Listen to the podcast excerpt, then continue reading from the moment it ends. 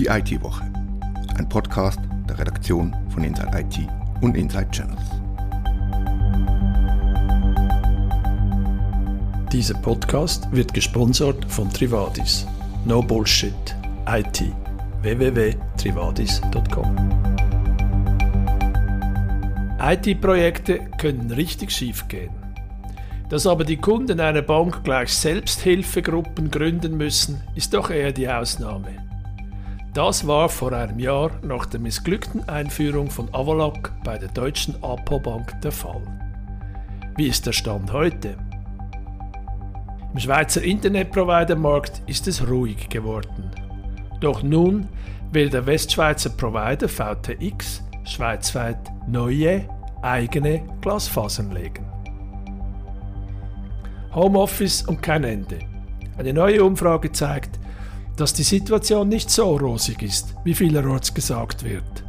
Denn manche KMU schaffen es nicht, ihren Mitarbeitenden den Zugang zu allen Daten zur Verfügung zu stellen. Mixed Reality ist der heiße Scheiß der IT-Branche. Ganz vorne in der Forschung ist man an der ETH Zürich. Wir haben Professor Bollfäs gefragt, woran man jetzt arbeitet. Mein Name ist Christoph Hugenschmidt. Redaktionsschluss für diese Ausgabe war Donnerstag, der 3. Juni 2021 um 18.30 Uhr.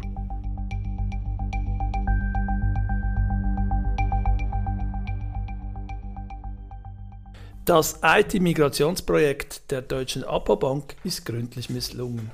Wir erinnern uns, die Apothekerbank wollte vor einem Jahr auf einen Schlag alle IT-Systeme erneuern und die Kernbankenlösung von Avaloc einführen. Das Projekt verlief so schlecht, dass Bankkunden sogar Selbsthilfegruppen aufbauen mussten.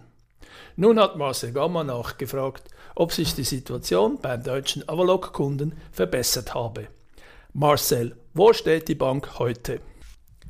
Die Selbsthilfegruppen haben wir online nicht mehr gefunden, aber Probleme hat die APO Bank mit immerhin einer Bilanzsumme von fast 60 Milliarden Euro nach wie vor mit ihrer neuen IT. Laut internen Dokumenten, die in äh, deutschen Fachzeitschriften publiziert wurden, hatten sie im März noch etwa 400 Bugs auf dem Level signifikant, also äh, keine Banalitäten offenbar. Es gibt immer noch äh, Probleme äh, unterschiedlichster Art. Bestätigen will die Apo Bank uns gegenüber eigentlich nicht viel, auch die äh, Zahl der Bugs nicht. Sie sagt nur, Bitte haben Sie Verständnis dafür, dass wir aufgrund der Komplexität der IT-Systeme und der Vielzahl von Anwendungen zu einzelnen Fehlerbildern keine detaillierten Angaben machen. Also ich glaube, das ist auch ein bisschen selbsterklärend. Einmal mehr haben wir es da mit einem wunderbaren Beispiel von PR Speech, PR Sprack zu tun. Sag Marcel, was hat denn das Debakel gekostet? Also was man weiß, ist eine mittlere dreistellige Millionensumme. Ein äh, deutscher Finanzindustrie-Newsletter hat nachgerechnet aufgrund unterschiedlicher Sachaufwände seit 2016 äh, in den Folgejahren und hat 807 Millionen äh, als Schätzung hoch addiert. Das ist aber bis Ende 2021 gerechnet. Hoppla. Und äh, kann man heute sagen, warum das Projekt so katastrophal verlaufen ist? Eine Idee, ja, auch wenn aus der Ferne, aber ich glaube, sie ist einigermaßen plausibel. Was die APO Bank mit Unterstützung von Avalok und das darf man nicht vergessen, auch von DXC versucht hat, ist alles auf einen Schlag über Pfingsten zu migrieren. Das heißt, das Kernbankensystem, die Workstations bis hin zur Telefonie, den Rechenzentren, alles über ein Wochenende und ich glaube, man muss nicht allzu viel äh, IT-Verständnis äh, haben, um, um, um zu sagen, das war wirklich eine, eine High-Risk, eine High-Risk-Übung und das alles noch, als wäre das nicht genug, während Corona und während die Bankmitarbeiter in Deutschland eigentlich im Homeoffice saßen. Vor drei Jahren gab ja ein anderes Projekt von Avalok ganz viel zu reden in der Schweiz. Es ging um die Migration der 250 Schweizer Raiffeisengenossenschaftsbanken. Wir erinnern uns, das Blog Inside Paradeplatz hat damals fast täglich das totale Scheitern des Projek Projekts und der Untergang von Raiffeisen und was noch alles prophezeit. Zum Schluss hat es dann doch funktioniert. Es ging ein bisschen länger und wurde ein bisschen teurer, wie immer. Äh, was hat Raiffeisen anders gemacht als die Deutsche Bank? Ja, zum einen hat Raiffeisen äh, anfänglich auch gedacht, sie, soll, sie wollten einen solchen Big Bang machen und, sie, und die Raiffeisen wollte eigentlich nur das Kernbankensystem migrieren. Sie haben sich dann aber umentschieden, mit Amalok zusammen äh, eine Etappierung vorzunehmen. Weil der Raiffeisen besteht ja auch ein bisschen im Unterschied zur Rabobank aus vielen unterschiedlichen, eigentlich selbstständigen Banken. Das heißt, sie haben die Risiken durch Etappierung über Monate hinweg versucht in den Griff zu kriegen und es verlief wirklich von außen betrachtet wesentlich leichter und äh, mit wesentlich weniger äh, Kritik und Problemen als, als äh, jetzt bei der APO Bank. Ein bisschen schwierig finde ich, dass Avalok eigentlich entweder nicht viel daraus gelernt hat äh, für die APO Bank aus der Raiffeisen-Erfahrung oder sich nicht durchsetzen konnte mit ihren Vorstellungen, äh, dass Etappierung vielleicht eine gute Idee gewesen wäre. Trotzdem ist der Zürcher Softwarehersteller ja eigentlich die größte Erfolgsgeschichte der Schweizer Softwareindustrie. Ja, das ist natürlich, das ist natürlich korrekt. Ich als äh, Schweizer Patriot bin natürlich ein bisschen traumatisiert, dass, dass äh, zum Beispiel die Schweden, die ja etwa gleich groß sind wie die Schweiz und eigentlich als sozialistische Hölle gelten, haben äh, Klarna, Spotify und Skype hervorgebracht, aber wir haben immerhin Avalok, auf dem internationalen Markt äh, äh, platzieren können, beziehungsweise Francisco Fernandes und, seine, und, und, und die Mitarbeiter. Die Firma wurde ja im Oktober 2020 für ihn etwas über 2 Milliarden Franken an, an NEC verkauft. Das ist wirklich eine, eine, eine beeindruckende Erfolgsstory.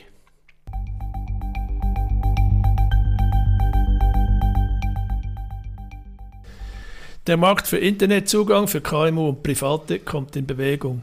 Letzte Woche kündigte der Wintertourer-Provider Init7 an, er werde seinen Kunden unter bestimmten Bedingungen eine Bandbreite von bis zu 25 Gigabit pro Sekunde anbieten. Das Angebot von Init7 ist auch als Kampfansage an den Intimfeind Swisscom zu verstehen. Diese Woche kündigt nun VTX Neuerungen an. Hans-Jörg Maron hat die Geschichte geschrieben. Hans-Jörg, was hat VTX vor? Ja, VTX hat angekündigt, dass sie ein eigenes Glasfasernetz bauen wollen. Und äh, das ist durchaus auch eine Kampfansage an Swisscom. Zuerst hatte ich eigentlich gedacht, das heißt, sie werden sich einmieten bei EWZ und Swisscom oder so, vielleicht noch Fasern zu den Endkunden bauen. Aber der Chef Yves Piton hat mir dann im Gespräch erklärt, dass die Pläne doch einiges ehrgeiziger sind, als ich gedacht habe. Die, die Pläne von VTX haben auch damit zu tun, dass der Provider Anfang Jahr übernommen worden ist. Jetzt scheint man Geld zu haben. Es scheint so, ja. Auch wenn äh, VTX noch lange nicht so viel Geld investiert wie Swisscom in sein Glasfasernetz, werden es doch einige Dutzend Millionen sein. Und wo will VTX mit seinem Angebot auftreten? Das wird ja eben, das kostet ziemlich viel Geld, das kann man nicht sofort überall, oder? Sehe ich das richtig? Genau, also Sie wollen in Lausanne, Bern, Basel und Zürich anfangen und später dann kommen auch andere Regionen in Frage. Das Tessin, Wallis und äh, Winterthur und St. Gallen werden genannt. Gibt es eine Zahl, wie viel Sie investieren wollen? Yves Bitter hat mir gesagt, 20 bis 30 Millionen Franken Vorinvestitionen. Das heißt, äh, dieses Geld brauchen Sie dann, um Kanalisationen zu mieten und Sie schieben Ihre Glasfasern durch die Kanalisationen. Sie werden also nicht eigene Gräben in den Straßen ausheben, sondern diese etwas billigere Variante wählen. Und was denkst du, hat, hat VTX eine Chance? Ist der Markt wirklich in Bewegung? Kann man da noch Geld verdienen? Das ist etwas, das ich mich frage. Also Sie sagen, Zielkunden sind Schweizer KMU mit über zehn Mitarbeitern. Mhm. Das ist dann schon ziemlich klein, zehn oder zwölf oder so. Wie viel das die zahlen wollen, ist mir unklar oder was eben VTX Besonderes bieten will. Äh, Python war ihnen eben wichtig, den ganzen Stack, den ganzen Technologie-Stack unter Kontrolle zu haben und eben nicht von Swisscom oder einem EWZ zu mieten. Das könnte schon bedeuten, dass sie hohe Tempi anbieten könnten zu geringen Preisen. Und bei die Anschlüsse zu den Endkunden, die sollen es dann geben auf Anfrage hin. Und dort hat er etwas von aggressivem Pricing gemurmelt. Das finde ich interessant, der Markt schien ja jetzt lange Zeit sind ein bisschen zu schlafen. Wenn ich denke, die, die Schlachten, die großen Plakate der Provider, das gibt es alles nicht mehr. Und plötzlich taucht einer auf und will wieder investieren. Ja, ist schon noch interessant und vor allem so ein mittelgroßer Provider, dem man schon nicht zugetraut hätte, dass er einen eigenen Backbone machen will. Einen relativ engmaschigen.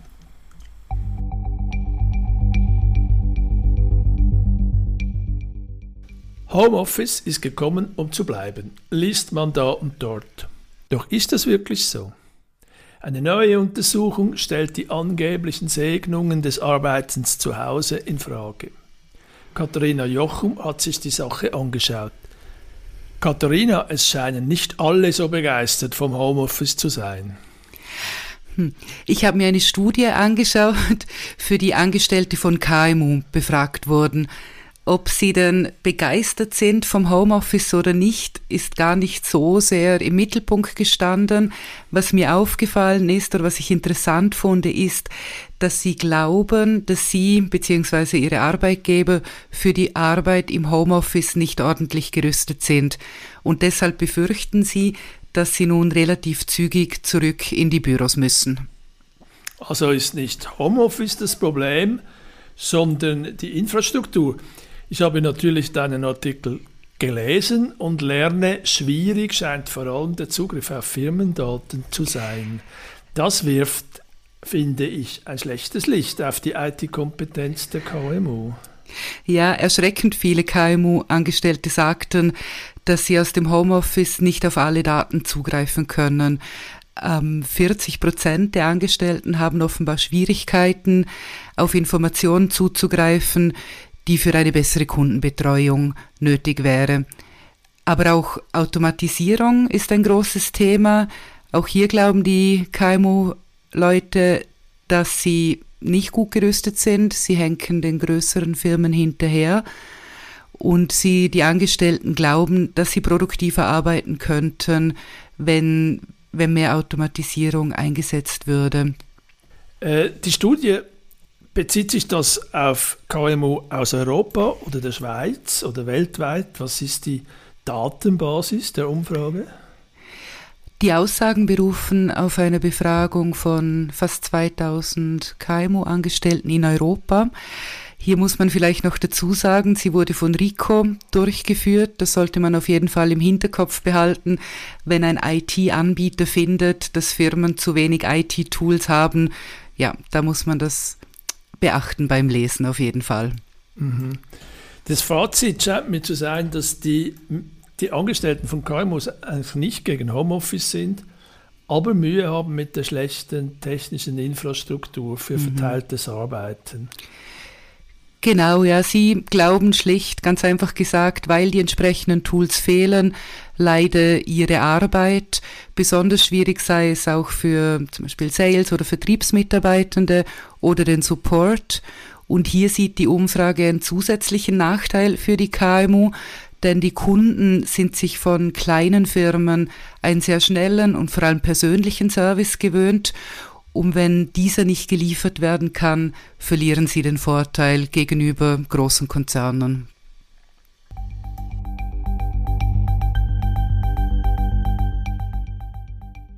Mixed Reality ist eines der heißen Themen in der Informatik. Gemeint sind damit Geräte und Systeme, mit denen die physische und die digitale Welt kombiniert werden kann, können. An der ETH Zürich wird zu diesem Thema intensiv geforscht. Thomas Schwendener hat mit Marc Bollefes, dem Leiter des Computer Vision and Geometry Lab, gesprochen. Thomas, was ist Mixed Reality?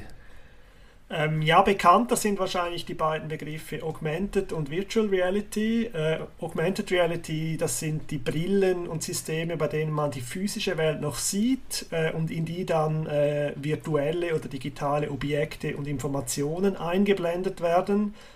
Wohingegen virtuelle Realität ähm, komplett virtuell ist, also da hat man Brillen, von der, mit der man die, die Außenwelt nicht mehr sieht. Jetzt Mixed Reality bezeichnet eigentlich die ganze Bandbreite von Augmented bis Virtual Reality. Ähm, da gibt es verschiedene Kombinationsmöglichkeiten. Ähm, das kann man sich auch vorstellen dann im Anwendungsfall zum Beispiel, dass Leute, die am selben Ort zusammenarbeiten mit Augmented Reality Brillen, also die die physische Umgebung sehen, auch mit äh, Mitarbeitern aus der Ferne zusammenarbeiten können, die dann dieselbe Umgebung einfach virtuell sehen würden. Also da gibt es verschiedene Kombinationsmöglichkeiten und Mixed Reality bezeichnet eigentlich das ganze Spektrum. Da gibt es natürlich ein riesiges Spektrum von Anwendungen, schon nur wenn ich an technische Arbeiten denke, wo Leute, ich sage jetzt irgendetwas, eine Ölpumpe in der Sahara reparieren und gleichzeitig ein Spezialist oder eine Spezialistin von außen alles auch sieht, oder? Sind auch industrielle Anwendungen da, die gedacht werden können. Jetzt, Marc Bollefes sagt ja, Mixed Reality soll Alltag werden. Kannst du mir noch weitere Beispiele nennen, was man damit wird tun können? Ja, also wie du sagst, sind eigentlich die beiden großen Anwendungsfelder im Businessbereich. Das ist Maintenance, also Wartung auf der einen Seite und auf der anderen Seite ist das äh, Bildung oder Lehre, also wo man Sachen lernt, mit Maschinen umzugehen zum Beispiel. Anwendungsfälle sind überall dort denkbar, ähm, wo man äh, Experten braucht, um komplexe ähm, Tätigkeiten zu lernen. Also Mark Bolfes zum Beispiel nannte die Medizin im Gespräch. Äh, und zwar der Vorteil ist, dass dort dann Fachleute aus der Ferne ähm, die Leute vor Ort unterstützen können, indem sie zum Beispiel direkt dann in der physischen Welt halt äh, mit ihnen interagieren, indem sie quasi digital präsent sind. Also man sieht dann zum Beispiel, ähm, welche Teile äh, man bearbeiten muss. Da kann dann der, äh, der, jeweil, der die jeweilige Fachperson aus der Ferne diese ähm, auch ähm, quasi berühren oder bezeichnen. Ähm, das sieht man dann vor Ort. Jetzt, das sind vor allem Business-Anwendungen im Consumer-Umfeld ist jetzt ähm, Augmented Reality noch nicht sehr verbreitet. Ähm, hingegen Virtual Reality ist ja vor allem im Gaming-Bereich sehr stark. Also das, ähm, das ist ein sehr großer Markt bereits. Auch da kann man sich natürlich viele Anwendungen im Gaming, so, so Bereich für Teams die sich gegenseitig auch Sachen zeigen können. Da. Jetzt, Bollefes arbeitet mit seinem Forschungsteam an sogenannten Ankern, habe ich in deinem Artikel gelesen. Ankern in Mixed Reality Anwendung. Worum geht es da an dieser Arbeit? Ja, äh, Mark Bolfes und sein Team haben ähm, den Azure Spatial Anchor entwickelt, der dafür notwendig ist, ähm, damit die verschiedenen Anwender dieselbe Welt vor sich haben. Also muss sich das vorstellen, wenn zum Beispiel eine Information oder ein Objekt eingeblendet wird auf die physische Welt, dann muss das ja immer am selben Ort sein für alle Anwender, auch von verschiedenen Seiten. Und dafür braucht es sozusagen eine Referenz in der Realität. Also das System muss einerseits wissen, wo stehe ich als Anwender und andererseits muss es auch wissen, äh, wie ist das Haus beschaffen, auf das jetzt eine Information projiziert werden muss und aus welchem Winkel sehe ich das. Und dafür braucht es eine Orientierung äh, und dafür sind eben diese, ähm, diese, diese Anker, diese virtuellen Anker notwendig. Und was hast du im Gespräch mit Bolefes so, äh, so empfunden? Äh, äh, glaubst du so wie er daran, dass Mixed Reality Teil unseres Alltags bei der Arbeit und in der Freizeit sein wird? Ja, also ich meine, er ist natürlich befasst mit der Forschung, das heißt, er hat da schon einen interessierten Standpunkt gewissermaßen. Also dass er hat ja gesagt, dass in den nächsten, also in, bis in zehn Jahren diese Geräte äh, die handelsüblichen Smartphones verdrängen werden. Ähm, wenn man so Marktforschern lauscht oder die Studien dazu liest, dann sehen die auch ein sehr großes Potenzial dafür.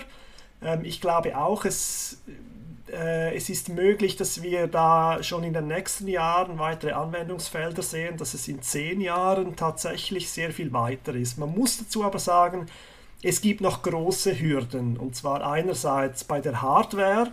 Also man muss sich vorstellen, so eine Augmented Reality Brille, ähm, die muss man ja anziehen. Die ist jetzt im Fall der HoloLens, ist die knapp 600 Gramm schwer, hat aber sechs verschiedene Kameras und mehrere Recheneinheiten drin, dazu einen Akku.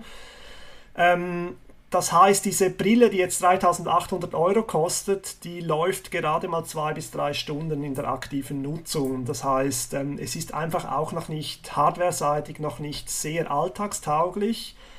Dazu kommen auch Software-Herausforderungen. Ähm, also Mark Pulfes, der, äh, der ja eben mit diesem Mapping und dies, bei diesen virtuellen Anken forscht, der sagt, da ist noch ganz viel zu tun, besonders in sehr ähm, dynamischen Umgebungen. Das muss sich vorstellen, wenn man in einer Stadt rumläuft, die sich ständig verändert diese Brille weiß das ja nicht. Das heißt, man muss dann diese Sachen auch quasi im Lifetime einspeisen. Also er sagt dann, wenn, wenn diese Brillen verbreiteter sind, würden dann auch das Mapping ähm, automatisierter ablaufen. Muss dazu aber auch sagen, dass dann natürlich Datenschutzfragen auch äh, sich aufdrängen und Privacy-Fragen die jetzt auch regulatorisch noch nicht geklärt sind. Ähm, genau, also es gibt noch einige Hürden, aber ich würde sagen, auf jeden Fall hat die, ähm, die Technologie ein großes Potenzial, vor allem wenn sie sich von den Handys emanzipiert, weil ähm, bei den Smartphones da hat man beide Hände voll, also man, das ist eigentlich etwas wie indirekte äh, Mixed Reality, nennt das Mark Bolfes. Ähm, das, mit denen gibt es ja schon einige Apps und Anwendungen ähm, wenn die Hardware soweit ist und die Software, dann denke ich, liegt es auf der Hand eigentlich, dass, dass sich diese Brillen dann irgendwann auch durchsetzen, wenn sie dann nicht mehr fast ein Kilo auf den Kopf bringen. Sie hörten die IT-Woche, ein Podcast der Redaktion von Inside IT und Inside Channels. Wir danken unserem Sponsor Trivadis. No Bullshit IT trivatis.com.